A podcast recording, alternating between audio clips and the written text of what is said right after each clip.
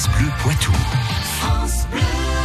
C'est notre historien préféré, Patrick Citeau. Bonjour Patrick. Bonjour. Avec les histoires euh, du Poitou qui plantent aujourd'hui leur décor. Alors c'est du côté de, de Courlay, c'est dans les Deux-Sèvres. Il y a 134 ans, un homme de lettres y est né.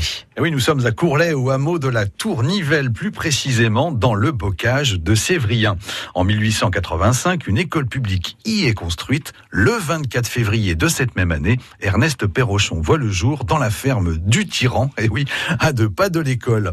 Le jeune Ernest fait ses premier pas d'écolier à la Tour de Nivelles, son instituteur, Monsieur Martin, dit de lui qu'il est un élève très intelligent et devrait réussir, surtout en maths. L'avenir en décidera autrement. Et que fait-il comme étude? En 1897, le futur écrivain est élève à l'école primaire supérieure de Bressuire. Il rentre ensuite à l'école normale de Partenay afin de devenir instituteur de la République.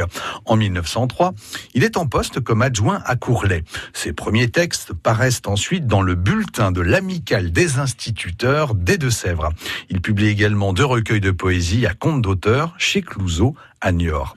Ernest Perrochon y décrit son amour pour le monde paysan. Et racontez-nous la suite de son parcours. En 1912, il débute l'écriture d'un premier roman intitulé Les Creux de Maison.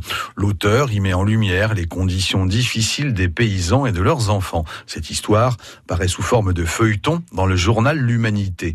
Sa participation à la Première Guerre mondiale est ensuite de courte durée. Suite à une attaque cardiaque, Ernest Perrochon est rapidement rapatrié à Partenay. Et que fait-il quand il retourne en fait euh, à la vie civile? Après la guerre, l'instituteur reprend du service.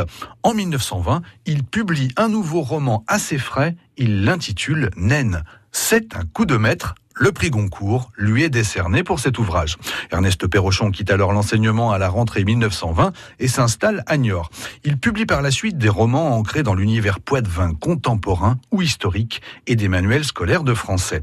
Au début de la Seconde Guerre mondiale, il refuse d'écrire dans la presse collaborationniste.